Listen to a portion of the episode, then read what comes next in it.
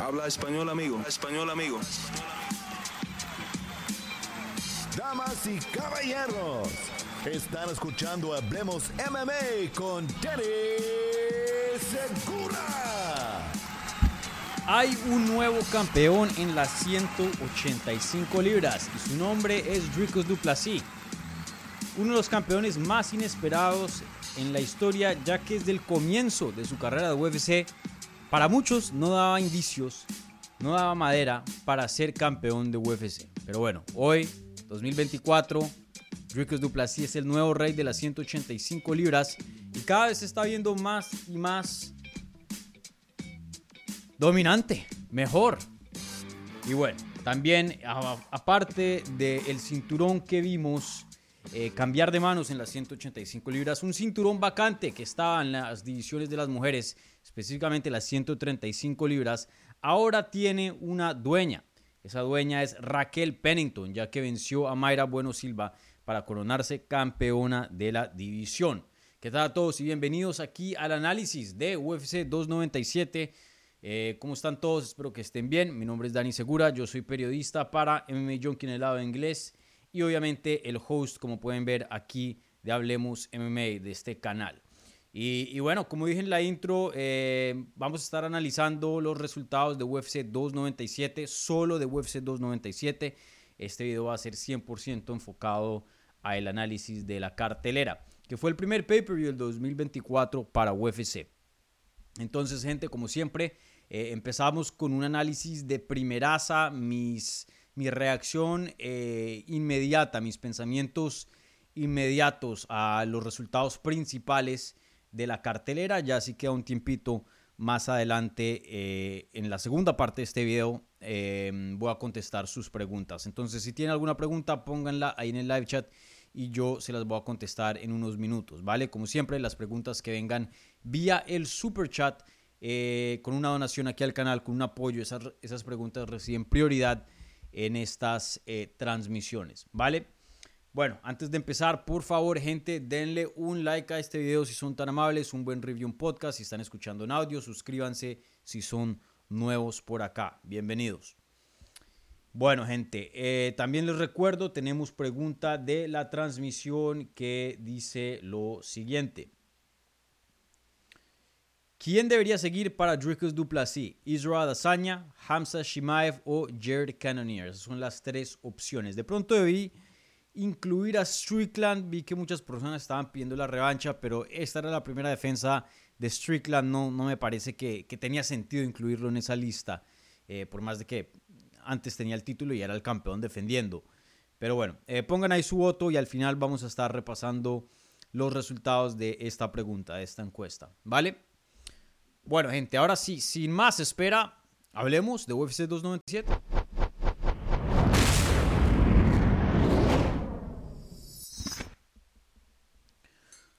Bueno, empezamos con lo más grande. Eso siendo Jimmy Flick contra Malcolm Gordon.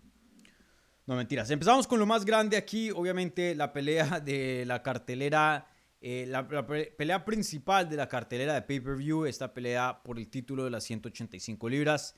Eh, en el evento estelar de UFC 297 vimos a Dricus Duplessis derrotar a Sean Strickland vía decisión dividida.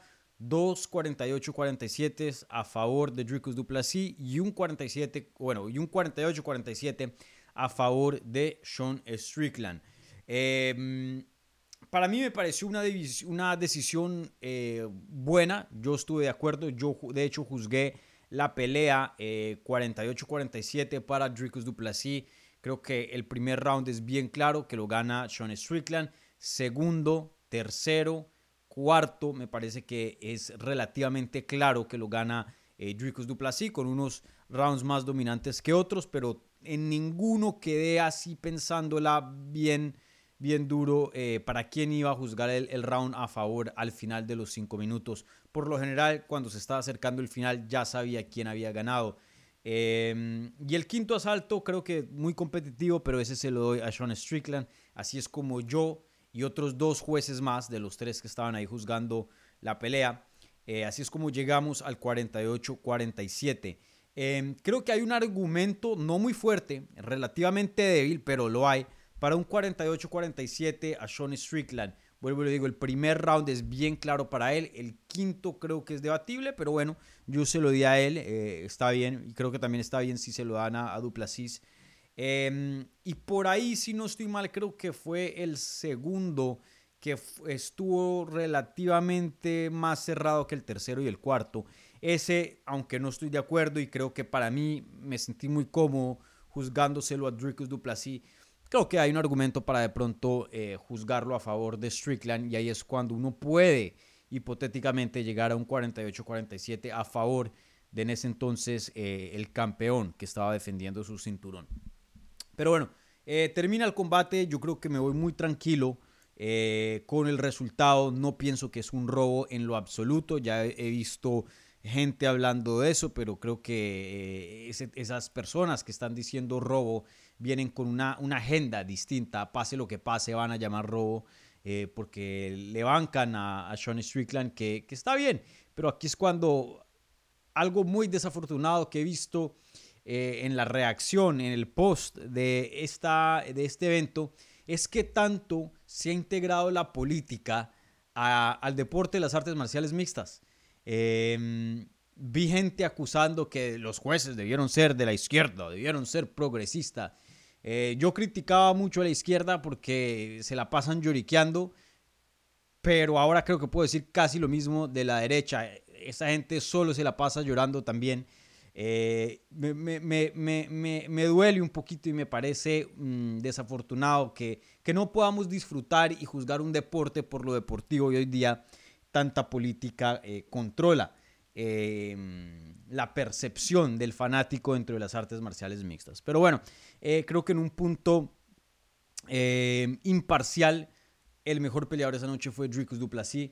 Em, yo y muchas personas estuvimos de acuerdo con el resultado. Igualmente, pues lo más importante es que la mayoría de los jueces oficiales esa noche estuvieron eh, de acuerdo. No creo que en lo absoluto fue un robo para, para Sean Strickland. La verdad que Sean Strickland se durmió.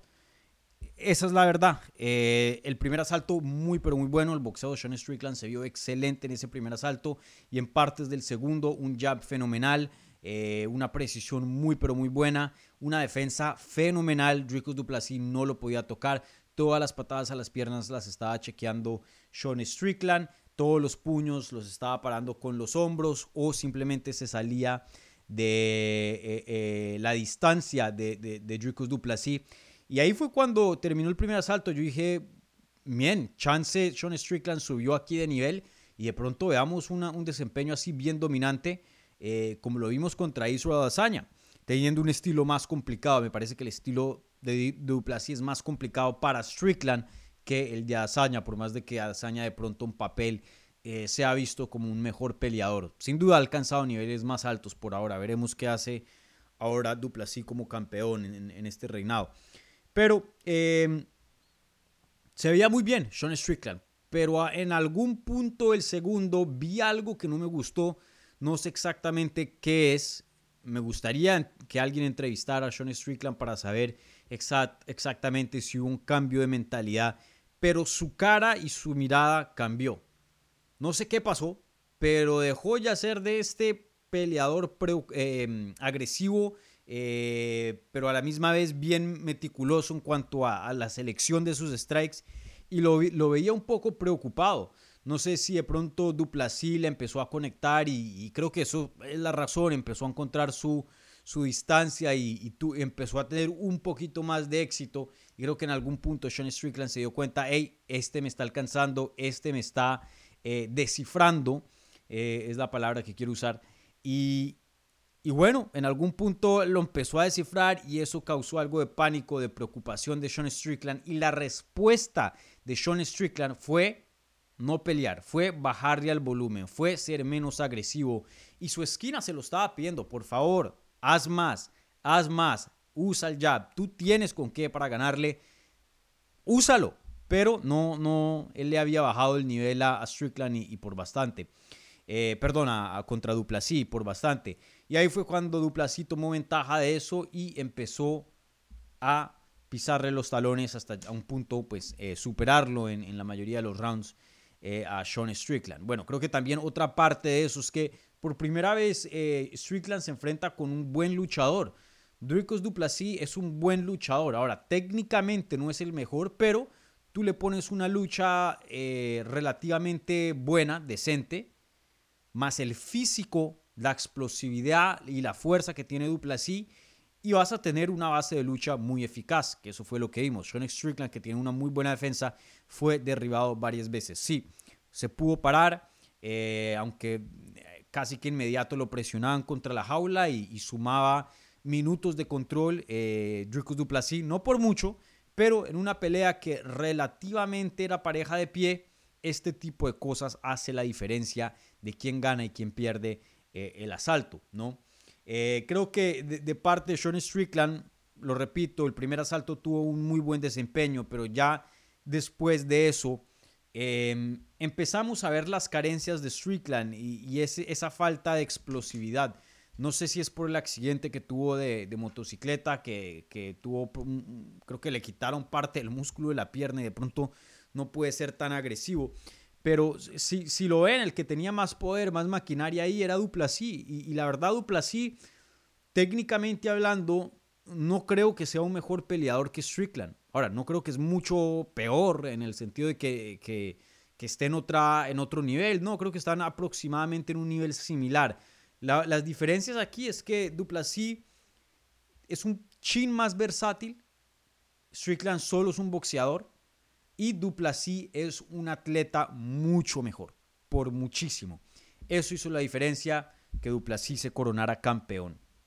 Y bueno, como había dicho, el primer asalto muy bien se ve Strickland, luego ya a partir de eso vemos que Duplessis las patadas al cuerpo, eh, los puños empiezan a conectar más y los takedowns y el control contra la jaula eh, pone a Strickland un poquito más reservado en, en, su ataque y creo que eso fue lo que le costó la pelea. Pero Strickland nuevamente comprueba, aún en derrota, que él no llegó a ser campeón por suerte, que él literalmente es un buen peleador, un peleador de calidad. Ahora, su estilo de que vive en un apartamento desorganizado, de que em, tenía un, Hyundai, creo que era un Elantra o algo así, y, dice las barbaridades que dice y, se, no puede decir una frase sin, sin decir cinco o seis groserías en esa frase eh, lo hace ver como una persona ordinaria, lo hace ver como una persona eh, de pronto no muy inteligente. Pero en cuanto al mundo de las artes marciales mixtas, es un peleador extremadamente inteligente y en cuanto a sus habilidades como peleador, es un peleador muy avanzado y muy sofisticado. Sean Strickland es un muy buen peleador. Lo había dicho esto en varios programas, inclusive en la previa de, para este evento y, y también en otras conversaciones que he tenido. Si Sean Strickland tuviera un acento británico o el acento australiano de Robert Whittaker y fuera un poquito más calmado y, tendría otro tipo de personalidad, creo que la conversación alrededor de sus habilidades sería muy, pero muy distinta. Muchas personas hablarían de qué tan buenos es Sean Strickland, de qué tan eficientes es Sean Strickland. Pero él de una u otra manera, como se porta, no muy profesional, eh, creo que causa que las personas no tomen en serio o muy en serio sus habilidades. Y parte de eso fue eh, por qué nos sorprendió tanto el ganarle a Dazaña. Creo que a este punto, ya después de ver la pelea de Dazaña y ver esta pelea con Duplasí, nos damos cuenta de que sí, eh, sin duda él no llegó aquí por suerte, él es uno de los mejores peleadores del mundo en 185 libras. Pero en este caso, por el día de hoy, Duplasí es el mejor de 185 libras, es el campeón. Entonces, bueno, eso fue más o menos lo que vimos en cuanto a un punto de acción. Ahora, ya mirando hacia el futuro, ¿qué puede seguir para estos dos peleadores? Bueno, para Dupla sí creo que lo que tiene más sentido es que pelee contra Israel Azaña, también lo había mencionado en la previa, esa es fácilmente la pelea más grande que se puede hacer en las 185 libras, debido a la historia, a la rivalidad a la mala sangre entre estos dos. Y, bueno, al simple hecho de que estás eh, poniendo a pelear el campeón contra el nombre más reconocido, más popular de la división. Eh, cada vez que puedes eh, estar en esa situación donde coges el campeón contra el peleador más popular, y ojalá que no sean los mismos, obviamente, vas a tener una mega pelea en la categoría y este es el caso de eso. Entonces yo pienso que eso es lo que más tiene sentido en cuanto a un punto de negocios, en cuanto a un punto deportivo, pues tener en cuenta que Adazaña en sus últimas tres peleas está 1 y 2. Perdió contra Pereira, le gana Pereira y ahora pierde contra Sean Strickland. Deportivamente no, no se merece una revancha inmediata, entonces por eso estaba yo muy contento que Duplessis estuviera retando a Sean Strickland. Pero sí ha hecho muchísimo en la división eh, entonces creo que era justo de que él se apartara a un lado para que el contendiente que más se merecía en ese entonces la pelea de campeonato 5 y 0 dentro de UFC, ganándole a Robert Whittaker, que Duplessis vaya y pelee. Pero ya que Duplessis peleó, no me parece para nada mal que ahora sí le den el turno y la oportunidad a Azaña en cuanto a respeto por lo que ha hecho en la división. Ahora, no les voy a debatir si alguien dice, hey Dani, pero no, eh, Hamza Shimaev le ganó a Kamaru Usman en octubre y Dana White había dicho que esa pelea era la contendiente número uno. Eh, se tuvo que salir Hamzat por lesión, entonces él tiene que ser el siguiente. Le prometieron una pelea de título, le dijeron, si ganas esta, te la damos. La ganó, se la merece. No les voy a debatir eso. Eh, si uno promete algo, debería cumplirlo. Yo simplemente les estoy compartiendo mi preferencia, que es pelea gigante, que también se puede respaldar deportivamente, algo que siga a hazaña y, que, que ya veamos a ver qué pasa con Adazaña. Si Adazaña pierde, ya pasemos la página de, de, esa etapa, de esa era. Eh, que vaya a pelear con otros contendientes o que se suba de división o que se retire a ese punto, que haga lo que quiera, pero ya por ahora, amigo, se te acaban las peleas de campeonato, aunque a, menos de que puedas comprobar nuevamente que eres el mejor en esa división fuera del campeón. Y ahí sí darle oportunidad a otros. Entonces yo creo que eso es lo siguiente es la pelea más grande que se pueden hacer en la división. Sabemos que UFC em, intenta hacer eso. Obviamente es un deporte. Tienen que acudir al deporte y muchas veces eh, por dejar pasar peleas grandes, a veces tienen que ponerle freno y hacer peleas eh, que sean deportivamente eh, lo ideal es que las dos cosas encajen, ¿no? Que el más popular sea el que más se merece la pelea, pero pues no siempre es así. Eh, yo creo que esa pelea la terminan haciendo. Veremos. También veremos qué pasa con UFC 300, porque ahí medio se ha rumorado que va a pelear Pereira y luego Adazaña dice que de pronto va a regresar. No me sorprendería si Adazaña se sube a 205 para completar la trilogía con Pereira en UFC 300. Creo que esa es una posibilidad. Eh, entonces eso pueda que arruinen los planes de, de Duplasí contra Adazaña. Pero veremos, eso está por verse. Em, pero e, en mi opinión, lo que debería seguir para Duplessis es Adazaña. Eh, una pelea, si, UFC quiere ir a, África y tener un evento en Sudáfrica, como dicen, eh, que probablemente es de los países africanos más em, con la infraestructura más, más adecuada para tener un evento como los que suele tener UFC. Em, me parece que ya tienen la oportunidad. Eh, descendencia, o bueno, descendencia no, Azaña nació en Nigeria, por más de que fue criado en Nueva Zelanda, y bueno, tiene a un eh, que entrena y vive en el sur, en, en Sudáfrica. Entonces, em, mejor oportunidad no van a tener. O, les, pasa a los que le, pasó en eh, de UFC eh, México, que dejaron pasar el tiempo y en algún punto tenían tres campeones, quedaron con solo uno y ahora sí van a regresar. Ahora, que Brando Moreno y Jair Rodríguez sin título fácilmente pueden llenar una arena, claro que sí, obviamente. Pero lo ideal, obviamente, hubiera sido con el cinturón. Entonces, pilas, cuidado, porque pueda que se les escape esa oportunidad. Yo creo que si quieren ir a, a, tener un evento en Sudáfrica, ya, ya mismo es la oportunidad. Entonces veremos qué pasa. Pero eso es lo que me gustaría ver para Duplasí. Hazaña contra Duplasí debería ser la siguiente pelea. En cuanto a Sean Strickland, ¿qué sigue para Strickland? Eh, pues eh, en, esta etapa con 32 años de edad es uno de los peleadores más populares de la UFC hoy día. Eh, la atención que ha podido generar Sean Strickland en el último año, literalmente hace un año, a principios del 2023, en enero del 2023, Sean Strickland estaba encabezando una porquería de cartelera en el UFC Apex. una cartelera bien, pero bien mala y mucha gente criticando que no, que, que, pelea tan mala que nos dan, que cartelera más mala que nos dan para empezar el año, esto, lo otro. Y en solo un año, ahora mismo Sean Strickland es el peleador, uno de los peleadores más reconocidos dentro de UFC más populares. Y, bueno, aunque muchas personas eh, no les gusta Sean Strickland, hay un, una parte gigante que, que, apoya a, a, Sean Strickland hasta la muerte. Eso he visto que tiene una fanaticada muy, pero muy leal, el Strickland. Entonces, em, yo creo que Sean Strickland probablemente va a terminar peleando otra vez por el título, no inmediato. Eh, si ven la entrevista que Dana White tuvo con los reporteros después del evento, él mismo dice que pensó que Sean Strickland ganó la pelea y de hecho le da más... Em, le, da em, más halagos a Sean Strickland que a su campeón, Dricus Duplessis. Em, no sé si quería que ganara Strickland, no sé si verdaderamente vio a Strickland ganar. Si son amigos, no sé, pero claramente tenía ahí em, mejores palabras para Strickland que para Duplessis, eh, que es interesante. Y, y, bueno, teniendo eso en cuenta, yo creo que a, a Sean Strickland le van a dar otra pelea más y nuevamente lo van a aventar a lo que es una pelea de campeonato. Obviamente dependiendo cómo está la división, qué pasa con Adazaña, qué pasa con Hamzat, pero, pero Sean Strickland, muy querido, vende.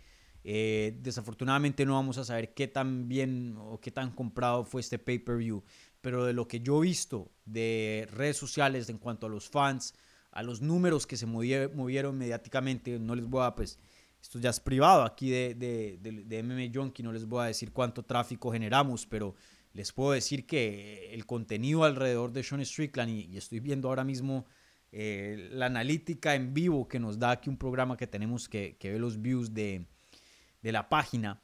Eh, Sean Strickland la rompió. Hubo muy, pero muy eh, buenos números. y bueno, de pronto parte de eso es no sé, el Duplasí es difícil exactamente saber quién ocasiona el interés, pero creo que lo más probable es Strickland, ¿no? Es la figura más popular y, la persona que más se habló. Entonces, por más de que haya perdido acá, no creo que es el fin del mundo. 32 años de edad, está en su prime, se vio muy, pero muy bien en ese primer asalto.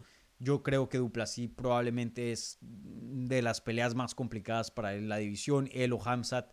Em, yo creo que Strickland nuevamente va a pelear por el título en, el 2000, a finales del 2024 o a principios del 25. Veremos pues, a quién le gana, si se, si se va a tomar un tiempito de descanso, no sé. Pero eh, con la popularidad y, qué tan bueno ha demostrado ser Strickland, no tengo ninguna duda que, que va terminando, que va a terminar nuevamente eh, peleando por un título. Veremos. Bueno, eh, Ahora pasemos al evento coestelar. No sé, no, tengo más que añadir al evento principal. Hablando ya del evento eh, coestelar en las 135 libras de las mujeres, eh, vimos a Raquel Pennington ganar el cinturón vacante de la división, el cinturón que había dejado vacante Amanda Nunes en junio del año pasado después de dominar a la mexicana Irene Aldana en UFC, que fue su 288, 289, creo que fue 289, también en Canadá. Eh, una pelea, la verdad la pelea estuvo malita, eh, fue aburrida. Y, hablábamos en la previa con Andrés que el, el, estado de esta división está muy pobre. Claro, vemos peleas buenas como la de Aldana en diciembre contra eh, Carol Rosa y hay peleadoras buenas, no me malinterpreten. Inclusive Mayra Bueno Silva y Raquel Pennington son peleadoras muy buenas. Pero en cuanto a nombres, en cuanto a emoción, y no estoy diciendo que todas las peleadoras sean malas y, no emocionen, pero hace unos años atrás esa división no, se comparaba a lo que esta división está hoy día. La verdad que está en un, estado muy, pero muy pobre.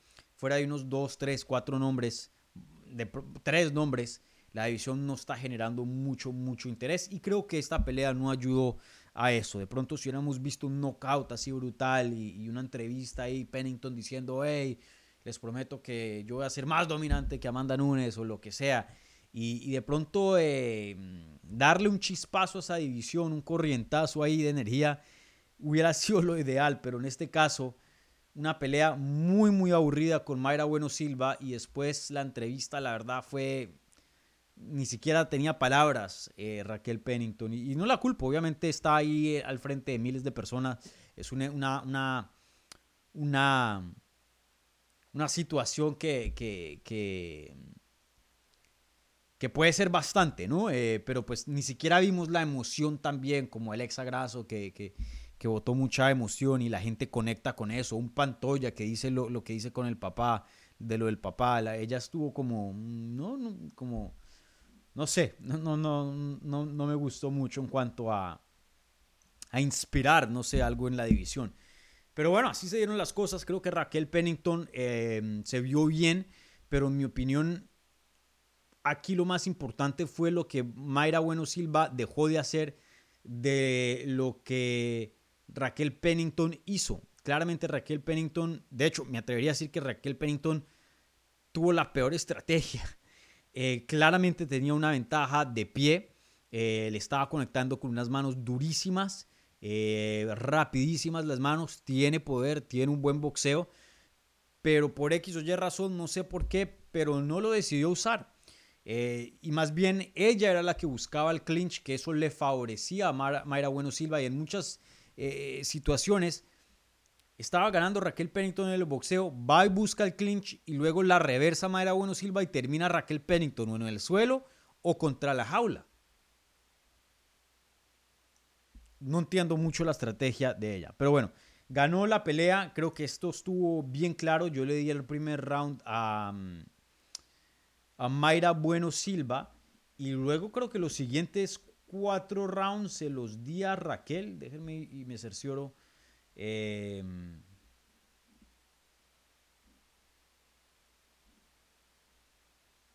déjenme, me cercioro aquí de mi puntaje. Creo que sí. Eh, sí, yo juzgué la pelea un 49-46 a favor de, Raquel Pennington. Y discúlpenme, no les leí el, resultado a, principio. Raquel Pennington derrota a eh, Mayra Bueno Silva vía decisión unánime 49-46, 49-46 y 49-45. Eh, creo que sí, es muy clarito que Pennington gana 4 de los 5 asaltos. Eh, pero aún así me pareció que Pennington pudo haber tenido un desempeño muy muy dominante si no finalizara Mayra Bueno Silva.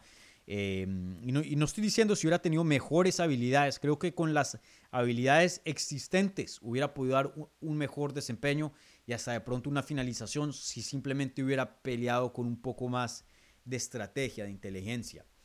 Eh, y bueno, en cuanto a Mayra Bueno Silva, la verdad que decepcionó mucho. Se vio excelente en su pelea pasada contra Holly Holm. Tiene un muy buen jiu-jitsu, pega duro. Eh, y el cardio de ella no, no estuvo presente. Eh, el primer asalto demuestra, creo que, las habilidades de Mayra Bueno Silva y qué tanto puede ser una fuerza dominante en el suelo.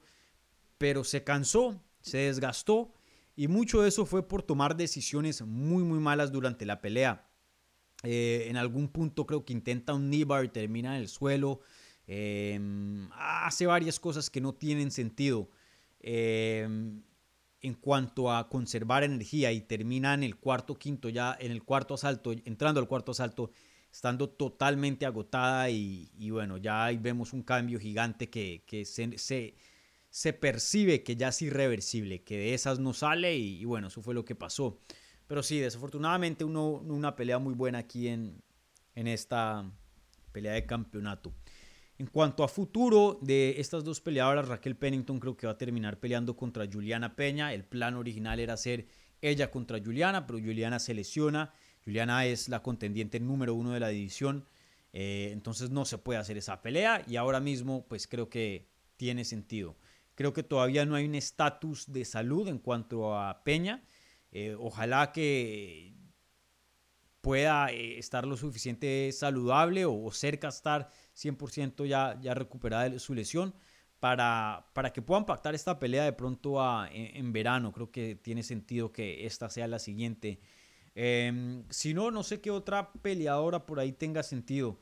Eh, yo sé que Irene Aldana perdió su pelea de campeonato y, y bueno, solo tiene una victoria después de, esa pelea de campeonato, pero no les estoy diciendo que se la merece ahora mismo. Creo que a Irene le falta un poquito más de trabajo para merecer nuevamente una pelea de campeonato, pero simplemente les hablo de un punto de acción Si Raquel Pennington decide hacer striking, yo creo que Irene Aldana contra Raquel Pennington puede ser, en cuanto a un punto de acción, no me malinterpreten, la, la mejor pelea que se puede hacer hoy día en 135 libras. Pienso yo. Obviamente teniendo en cuenta el fuerte de Juliana Peña, que es, en mi opinión, la mejor peleadora hoy día en 135. Em, por más de que sea la mejor, creo que en cuanto a un punto de, de, de, emoción, obviamente va a usar mucha lucha y pueda que esa pelea no sea tan, tan emocionante. Eh, bueno, también está Ketlen Viera, ¿no? Eh, ¿Cuál es la racha de Ketlen Viera? Creo que ya tiene un par de victorias y, y, la razón por la cual no le dieron a ella una pelea de campeonatos porque Irene la había noqueado, pero ya después de que... Ah, bueno. Eh, Viera perdió contra Raquel Pennington en enero del año pasado, una decisión dividida. Em, fuera de esa derrota contra Raquel está 3 y 1. O bueno, contando esa derrota está 3 y 1, ganándole a, a Pani Kianza, a Holly Holm y a Misha Tate, dos, dos eh, muy buenos nombres. No sé, entonces pueda que, que a la Viera la puedan considerar también, pero yo creo que lo más probable es que termine siendo Juliana Peña la que em, pelee contra Raquel Pennington, pero veremos. Y en cuanto a Mayro Bueno Silva, pues me decepcionó muchísimo, la verdad que ella pintaba para más. Em, tomó muy, muy malas decisiones durante el combate, el cardio no está para nada bueno. Eh, Sí, no, no, fue un buen desempeño. Aparte del primer asalto, no fue un buen desempeño de Mayra Bueno Silva. No voy a decir que este es su último chance, pero después de ese tipo de pelea, hay varios nombres ahí que, que, que están ya delante de ella. Yo creo que le va a costar un tiempito en regresar a, a una posición nuevamente donde esté peleando por el cinturón. No creo que sea el caso de Sean Strickland, que seguramente gana una y y ya la gente está hablando a, que rete por el título nuevamente. Pero veremos. Bueno, eh, un par de cosas más que quiero eh, analizar acá antes de entrar a sus preguntas. Y les recuerdo, por favor, si tienen alguna pregunta, pónganla ahí en el live chat y yo se las voy a contestar en unos minutos. Eh, como siempre, las preguntas que vengan con un apoyo al canal reciben prioridad en estas transmisiones, ¿vale?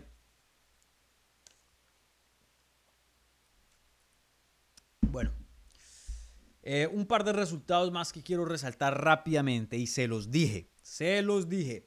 Y no se los dije de un punto técnico, yo había escogido oficialmente a Mike Malott para ganarle a Neo Magni, pero en la sesión de preguntas y respuestas para los que estuvieron ahí sintonizados el sábado, eh, el en vivo que hago antes del evento, yo había dicho, tenía un presentimiento que Neo Magni iba a ganar. No me pregunten por qué pero Malot no es como Gary, que ya está comprobado y, le ha ganado a oponentes buenos de calidad, un Daniel Rodríguez.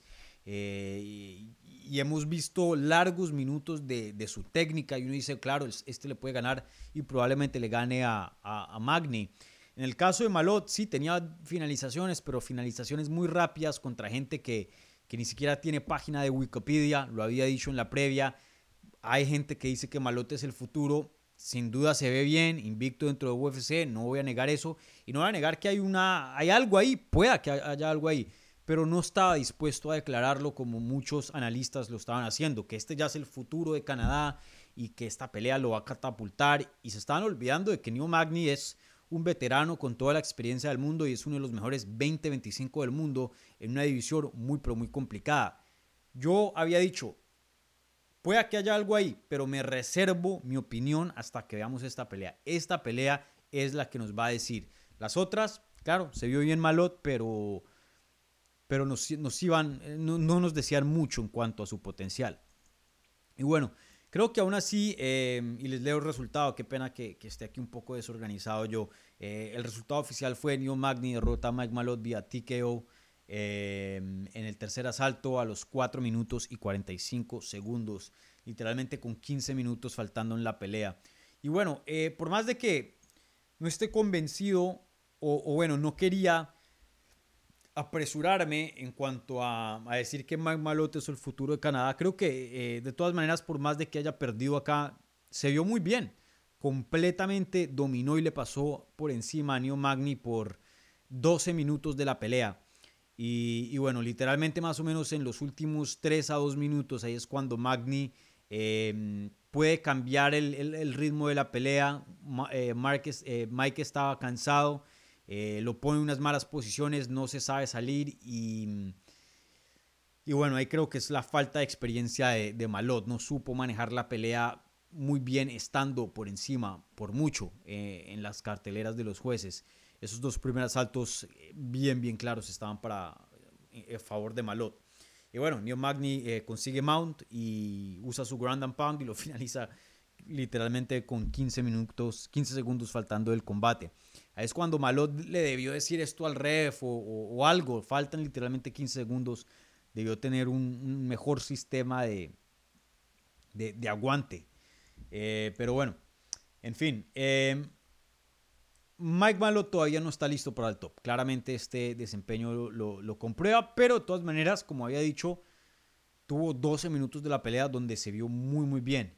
Él no es muy joven, él es engañoso de edad, uno pensaría que tendrá unos 26, 28 años de edad, pero tiene 32, pero tiene muy muy poco millaje. Eh, afortunadamente para él es representante de un país que hoy día dentro de las artes marciales mixtas no tiene mucha representación comparado a lo que antes era eh, en años previos. Entonces yo creo que con unos ajustes Malot puede llegar a un punto de ganarle al tipo de peleador calibre de Neo Magni, pero por ahora no, no. Y, bueno, y si ya estamos hablando de eventos estelares o peleas de campeonato, imagínate, de cinco asaltos, no tres, eh, Malot todavía no, no, tiene con qué. Eh, él, no él no es un prospecto como al nivel de, Neil de mm, Ian Gary, que ya uno lo ve, que, que a futuro promete bastante y, que ya hoy día está listo para oponentes eh, de alto calibre. Eh, pero bueno, no, es el fin de la carrera de él. Yo pienso que con unos ajustes de más, unas victorias de más, se puede encontrar en, una posición similar a esta donde le dan una oportunidad para catapultar su carrera. Y rápidamente, New Magni, pues, ¿qué se puede decir de New Magni? Todo un veterano increíble que a estas alturas del partido, 36 años de edad, 40 peleas como profesional, le siga ganando a, jovencitos como Malot y, bueno, eh, no tiene un mal récord. Si vemos sus últimas derrotas, eh, fueron contra Ian Machado, Gary Gilbert Burns y Shafkar Ragmonov. Creo que muchas personas perderían contra esos tres, ¿no? Y, y en el transcurso de esas tres derrotas, tiene tres victorias ganándole a Malot, que es un buen peleador, a Phil Rowe y a Daniel Rodríguez, que también es un buen peleador. Sí, Magni em, sin duda no está en su prime, pero increíble que se ha mantenido entre los 20, 25 mejores del mundo por años, por años, y eso es muy difícil de hacer. Y bueno, en algún punto sí era top 10, ¿no? Entonces, eh, felicidades a, a, a, Neil Magni por, por esa longitud que ha tenido dentro de su carrera. La verdad que muy pocos pueden llegar a tener ese número de peleas dentro de UFC y, todavía estar a un buen nivel. Bueno, ¿qué otro desempeño quiero eh, resaltar rápidamente? Em, bueno, hablemos eh, aquí rápidamente, no, aquí sí me voy a tomar mi tiempito, creo que em, debía haber reservado eh, mi análisis antes de Magni hablar de esta pelea porque em, porque esta pelea me parece la tercera pelea más importante. Obviamente las dos peleas de campeonato y esta sigue en mi opinión, que es la pelea que abrió la cartelera estelar. Bueno, en las 145 libras, Movsar Evloev sigue invicto y consigue su victoria número 18, ganándole a Arnold Allen vía decisión unánime 29-28 en las tres carteleras de los jueces. Eh, no fue la mejor pelea, pero fue una pelea muy, muy técnica. Eso sí la disfruté. Em, al contrario de Pennington contra Mayro Buena Silva, que hubo no muy buena técnica y, hubo mucho, mucho pare y fue una pelea fea, por decirlo así. Esta pelea sí no fue emocionante, pero fue una pelea muy, muy técnica. O sea, se veía que, había una batalla de alto nivel ahí. Em, pero aún no fue, no fue mala. Y, bueno, em, para serles honestos, yo escogí a Arnold Allen como mi pico oficial en la previa para ganar este combate. Él em, no era el favorito, Evlo era el favorito. Em, y aún así, me pareció que Arnold Allen ganó la pelea. Y me pareció relativamente me sentí relativamente cómodo juzgando la pelea para Arnold Allen. Ahora, no voy a decir que fue un robo, no voy a decir que eh, le hicieron trampa a Allen. No, creo que también hay un argumento para Evloev, pero en mi opinión, basado a el criterio que tenemos para juzgar peleas, Arnold Allen ganó ese combate relativamente cómodo, pienso yo. Me pareció que ganó el primer y tercer asalto. El tercer asalto fue clarísimo para Allen. Eh, conectó con los mejores puños de, de, la pelea y claramente lo gana y le paró casi todos los derribes, si no todos, a Evloev. El segundo, muy claro para Evloev, lo tambalea a Arnold Allen. Entonces claramente hizo el daño más grande eh, en ese round. El primero, ahí yo creo que es donde se basa toda la pelea. Creo que todos podemos estar de acuerdo que Allen ganó el tercero y Evloev ganó el segundo, sin ninguna duda. El primero fue el round más reñido y ahí creo que define a quién escoges como ganador. El criterio que usamos en las artes marciales mixtas pone como primero, como prioridad, daño quién hizo más daño. Y si nos vamos a ver las estadísticas y si van a ver la pelea nuevamente, el que más conectó a través de eh, ese primer asalto fue Allen. Ahora, yo sé que Evloev consiguió un takedown, pero Allen se paró inmediatamente. El control que tuvo Evloev era body lock alrededor de la cintura y controlándolo contra la jaula. Y no hacía daño, para nada, en lo, en lo absoluto fue muy similar a la pelea de. Mm, creo que en ese mismo. En esa misma cartelera. ¿Cuál fue la pelea? Eh,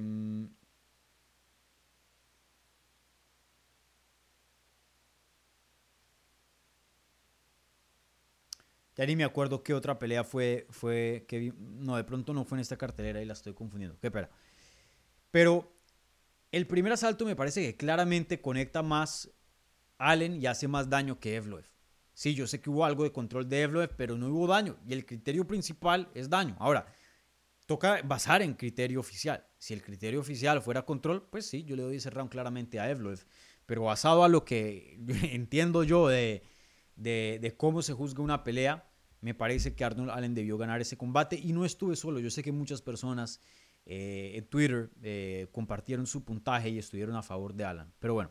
Aún así, eh, por más de que haya perdido o ganado, como lo quieran ver, Evloev, el resultado oficial es que sigue invicto, es que tiene una victoria sobre alguien top como Allen y sin duda Evloev es élite, de los mejores peleadores que hay en 145 libras.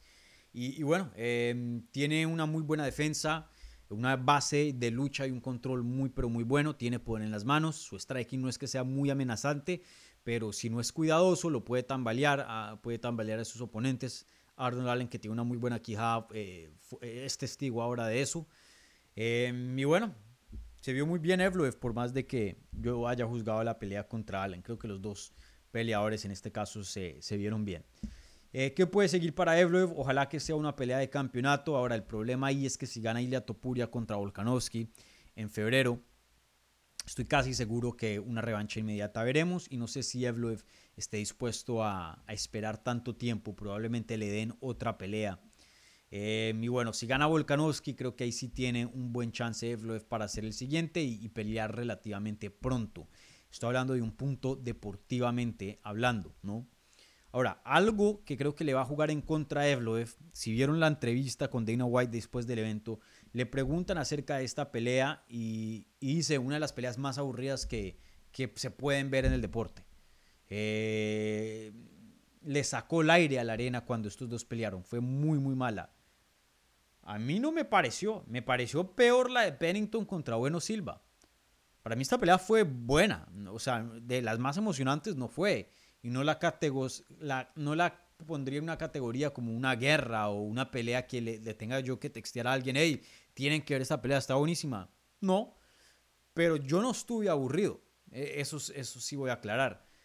No sé si de pronto hay algo más, si han tenido problemas de negociaciones que no sabemos o, simplemente no le gusta cómo pelea o, genuinamente no, no le parece un peleador entretenido. Y yo sé que Evlov tiene muchas decisiones en su récord, pero Evloev es un crack, eh, uno de los mejores del mundo. No podemos ver las victorias de él y decir lo opuesto. Eh, pueda que eso le juegue en contra y, peleadores más emocionantes que de pronto estén también en alguna rachita, no, tan buena como la de Evloev, pero algo eh, pueda que, superen a Evloev en un chance por pelear por el título. Entonces veremos, él dice que su siguiente pelea sí o sí tiene que ser por el campeonato. Yo creo que en un mundo ideal debería, pero no estoy muy seguro de eso. Creo que hay un buen chance de que Evloev tenga que, buscar ese 19 y 0 para poder retar un título ahí en, en 145. Veremos.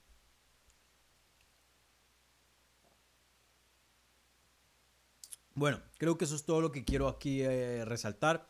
Hubo otros resultados ahí, pero no, no de mucha importancia, para, para ser honesto con ustedes. Ahora, si quieren que hable de eso, pues pónganlo ahí en, en el live chat y, si quieren hablar de eso, pues hablamos de eso. Pero por ahora ese es mi, mi análisis em, así de, de primerasas, ¿vale? Bueno, vamos 45 minutos, entonces eh, me voy a quedar más o menos otros 15 más para completar la hora para contestar sus preguntas, ¿vale? Em, como siempre, un like a este video, gente, si son tan amables, un buen review en podcast, si están escuchando en audio, si son nuevos por aquí, les está gustando la conversación, por favor suscríbanse para más contenido. Si están suscritos o no también, prendan la campanita para que les lleguen notificaciones cuando hagamos eh, contenido por acá. Y, nada, ahora sí a, contestar sus preguntas, ¿vale?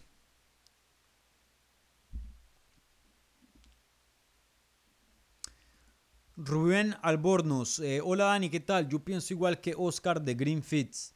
Eh, yo vi ganar a Strickland 1, 2, 5, 3 y 4 para Dricus Duplessis. Em,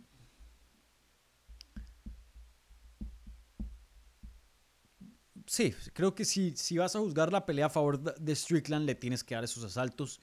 Em, el tercero y el cuarto fueron extremadamente claros para Dricus Duplessis. En mi opinión, el segundo lo gana Dricus Duplessis, eh, pero si lo, pueden, si lo van a escoger a, a, juzgar a favor de Strickland, no estoy de acuerdo, pero no me parece loquísimo. Fue una pelea relativamente reñida, pero me siento relativamente cómodo escogiendo aquí a, a como el ganador. Pero eh, si eso piensas, pues eh, eso piensas.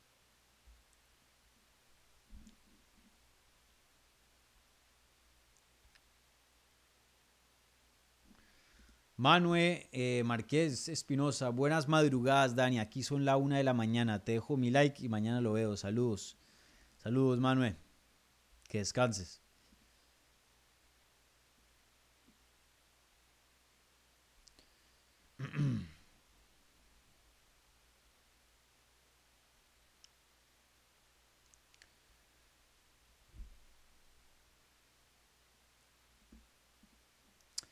Nicolás pone, el juez que vio ganar a Sean le dio el primero, tercero y quinto. Interesante. Para mí el tercero fue bien clarito para Duplasí. Tendría que ver la pelea en, repetición. Solo la visto una vez la, en vivo. Eh, pero no, no, estoy de acuerdo con, con ese puntaje.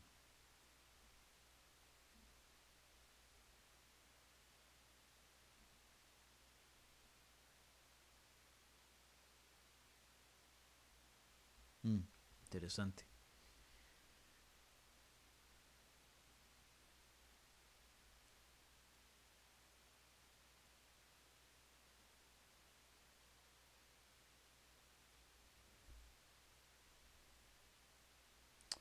Bueno, ¿qué otras preguntas hay por acá? Em,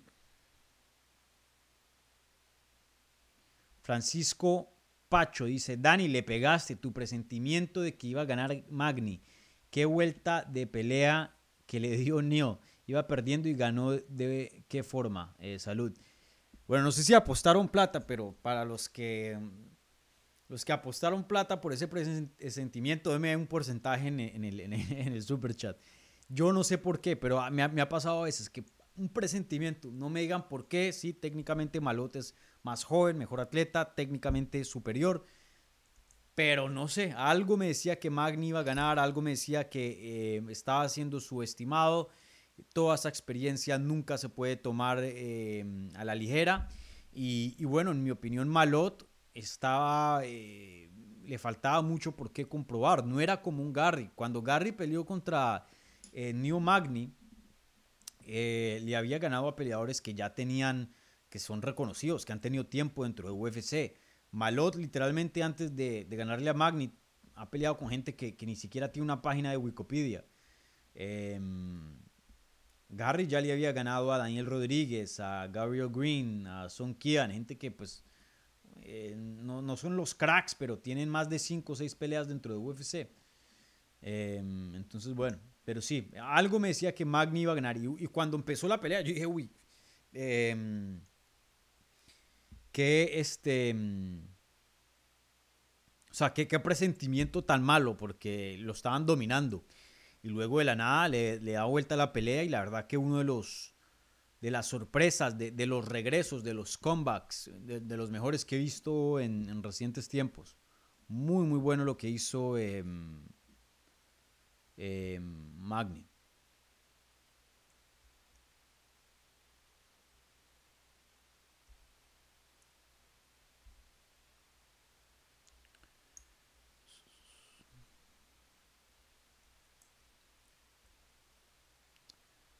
¿Qué otras preguntas hay por acá?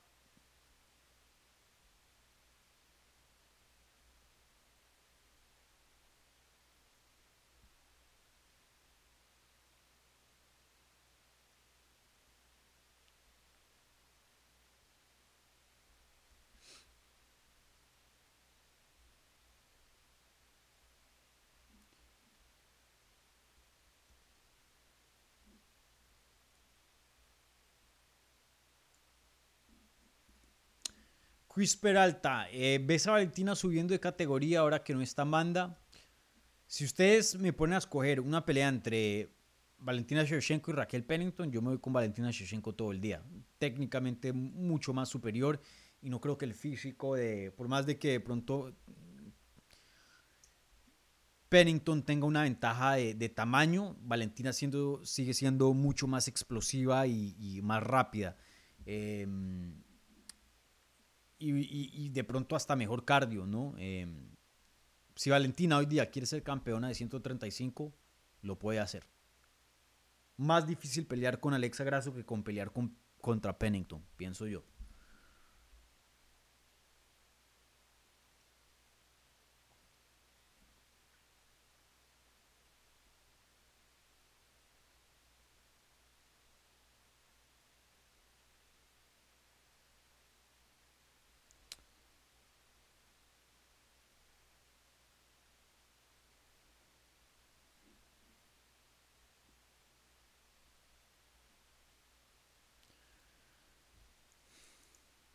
Otras preguntas hay por acá? Mucho comentario de, gente. Miren, si no les gusta el análisis, aquí hay gente ardidos que perdió Strickland. No sé si perdieron plata o porque les gusta inyectar política en, todo y, y, si alguien de su bando pierde, pues arman ahí caos. Pero miren, si no les gusta el canal, písense, váyanse. Yo, no, los necesito, está bien. O sea, no los estoy obligando. Si ustedes no, no les gusta aquí la opinión, no se torturen. Y si quieren eh, faltarme el respeto, les hago el favor y los bloqueo si, si, si no quieren escuchar mi comentario. Es bien, bien fácil.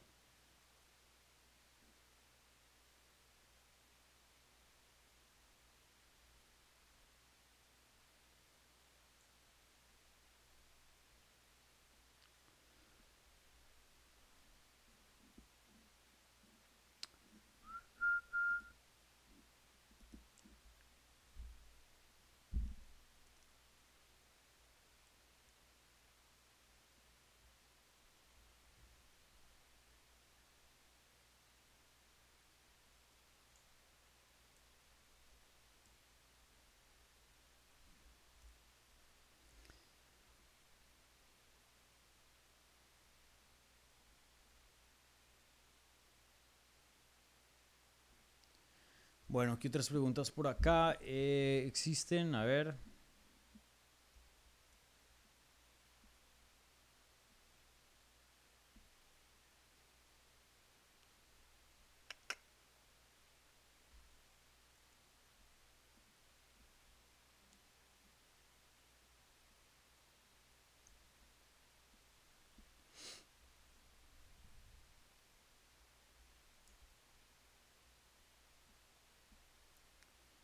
Qué pena por el silencio para la gente que está escuchando un podcast, pero aquí es cuando necesito un productor para seleccionar preguntas y no estar leyendo puro comentario. Eh, Cristian Peralta dice, creo que deberían enfrentar a Evloev contra Emmet. ¿Cómo es esa pelea? Yo escojo a Evloev para ganar, pero es una pelea complicada para Evloev porque Emmet es un peleador muy, pero muy fuerte. Me atrevería a decir que tiene una mejor lucha defensiva que Arnold Allen. Eh, es un peleador más físico que Arnold Allen, entonces eso ayuda para la defensa de lucha y, tiene unos bombazos. Ahora, Arnold Allen es un mejor striker que Emmet, pero, pero Emmet tiene unos bombazos que, a cualquiera puede noquear. Y si le conectan a Evloev, estoy seguro que Emmet tiene con qué para noquear a, a, Evloev, pero si tuviera que escoger, eh, me voy con Evloev, es el peleador más técnico, mejor, más superior. Eh, le debería ganar a Emmet. Pero no, no me gusta esa pelea. Creo que Evloev se merece algo más. Eh, y, cuando digo algo más, una pelea de campeonato. Ahora, veamos a ver qué pasa en febrero. Si llega a ganar Ilia Topuria y hace una revancha inmediata, y ya estamos hablando que no veremos a Evloev sino hasta de pronto un año o algo así. A menos que él quiera esperar, ahí sí pónganlo contra Emmet y que el ganador de pronto pelee eh, por el cinturón. O, miren, em, Jair y Ortega van a pelear en, también a finales de febrero en México. Eh, una pelea entre Evloev y Brian Ortega, ese jiu-jitsu contra ese, ese sambo, sería fenomenal, me encantaría de verla. Creo que gane o pierda Ortega, creo que sería bueno verlo contra Evloev. Em, pero bueno, a ver,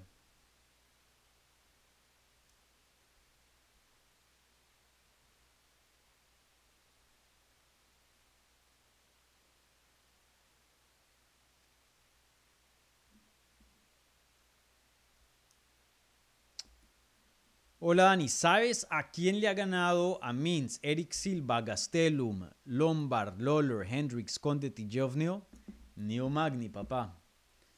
Neo Magni tiene un muy buen récord. La gente se le olvida porque tiene varias derrotas, pero, y, pero si vemos el récord, o sea, Dong eh, le ganó a Dong Kim, no, no, no peleó con Dong Kim.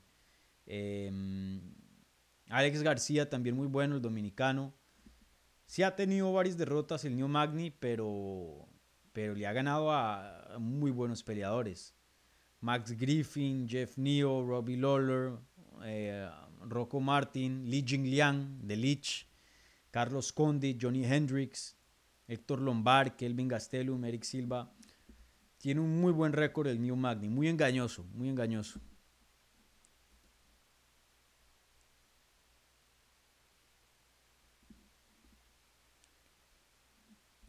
Miren, ahí dice, hay que saber perder. Yo vi ganar a Strickland y no estoy llorando. Robo no fue, por más de que estén en desacuerdo, no, no. Si, son gente que ya eh, tienen, eh, eh, pueden ver la vida de una manera imparcial, claramente hay más que un argumento para dársela a, a Duplessis, por más pesimista que quieran ser. Eh, Duplasí para mí ganó esa pelea y, bueno, dos de los tres jueces eh, de acuerdo. Que Strickland también tuvo buenos momentos, sí. Ganó, el primero eh, y el quinto y, hay un debate para de pronto el, segundo. Pero, pero sí. Em, escuchen ahí a, a Manu.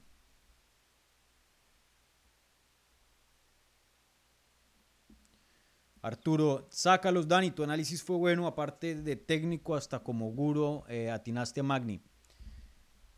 No quiero, pero si ya hay gente que ya me está sacando la piedra, si, si, si ya me entran a faltar el respeto, y hubo gente que me estuvo mandando ahí mensajes en Instagram.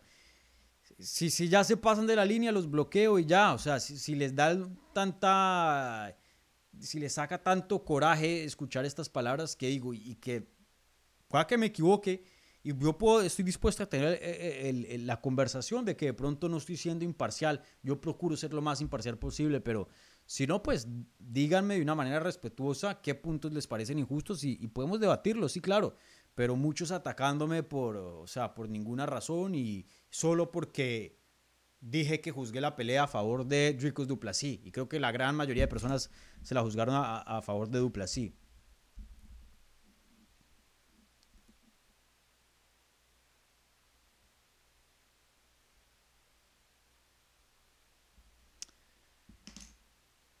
Yoma, ¿preferirías que Evloe fuera contra Emmet o el ganador de Pantera contra Ortega?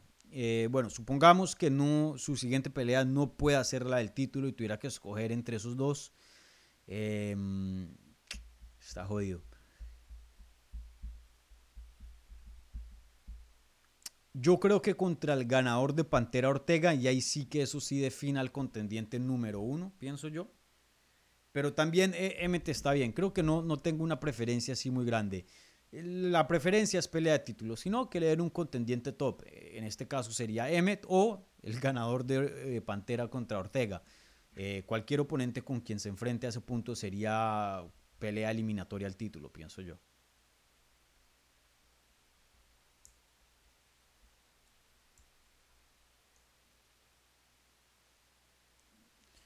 Fernando Morales, saludos Dani, no supimos valorar a Núñez. Yo sí.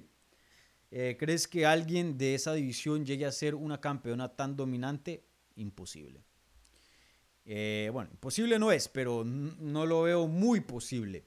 Eh, yo creo que yo me muero de vejez y no vemos una, una campeona tan dominante como Amanda Nunes en este deporte. Es decir, campeona de, dos divisiones, defensas de títulos en dos divisiones no, no lo creo. Veremos. Pero por, lo menos en el roster hoy yo no veo a alguien que... De pronto hay una que otra que vea, que esta puede llegar a ser campeona. Pero tener una racha de 6, 7 años como campeona invicta, no, no lo creo. ¿Cuántos años estuvo Amanda Nunes invicta? Algo loquísimo. Fue como desde el, desde el 2000... 16, creo, hasta el, hasta el 21. Desde el 2015. O sea, perdió en el 14 y luego no perdió en el 15, no perdió en el 16, 17, 18, 19, 20. Perdió en el 21 contra Peña, pero se, se vindica con la, en la revancha y luego le gana a Irene. 1, 2, 3, 4, 5, 6, 7, 8, 9, 10, 11 victorias en peleas de campeonato. Buena suerte encontrar a alguien que pueda hacer eso.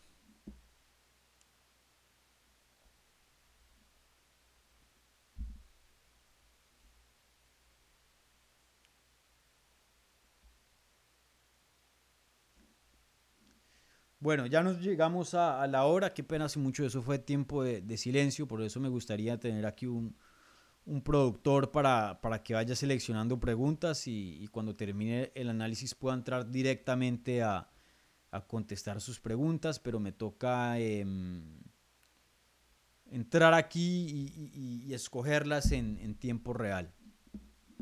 Pero bueno, eh, en fin, eh, un par de anuncios antes de cerrar aquí transmisión. El primero, like al video como siempre, suscríbanse al canal, buen review del podcast. Ustedes ya saben, síganos en todas las redes. Twitter, Instagram, Facebook, TikTok, arroba Hablemos MMA. Me pueden seguir a mí en arroba Dani Segura eh, TV y eso es D-A-N-N-Y Segura TV. Em, mañana les tengo un video, eh, no les voy a decir de qué, pero va a publicar un video. Eh, no sé a qué hora, dependiendo, pero tengo planeado hacer un video justo después de esta transmisión y mañana publicarlo. Eh, y ahí estoy trabajando en un par de, entrevistas, no tengo nada eh, certero, entonces no les voy a... No puedo decirles al 100%, pero ahí estoy trabajando en un par de entrevistas y recuerden, también tenemos otras entrevistas vigentes en el canal, si no las han visto creo que es eh, importante que las vean. estoy hablando con Luis Baum Palomino, que pelea el primero de febrero, defiende su título de BKFC contra Austin Trout, ex campeón de WBA en el boxeo. Luis Palomino, el mejor libra por libra boxeo a puño limpio. Y bueno, un peruano que, representa mucho a, la comunidad hispana. También a otro peruano, Humberto Andanay, estoy hablando con él eh, acerca de sus deseos de regresar a UFC, 8 y 1 después de, su partida de UFC, viéndose muy bien, 29 años de edad. Eh, creo que es muy probable que veamos a Humberto nuevamente dentro de UFC, entonces ahí eh, pendientes a, esa entrevista si no la han chequeado. ¿Vale? Eh, recuerden, este miércoles no voy a estar disponible. Entonces el episodio de Hablemos Live, episodio número 92, yo creo que lo haré el martes por la mañana. ¿Vale? Todavía les confirmo. Esténse atentos mañana lunes. Si hago el post para el martes, pues obviamente pues, eh, le cambie la hora. Pero probablemente si es que lo haga el, el martes por la mañana, sino el martes por la noche, ¿vale? Listo, gente, un abrazo gigante, cuídense, eh, espero que hayan disfrutado de las peleas y, y nada, nos vemos pronto, ¿vale? Chao.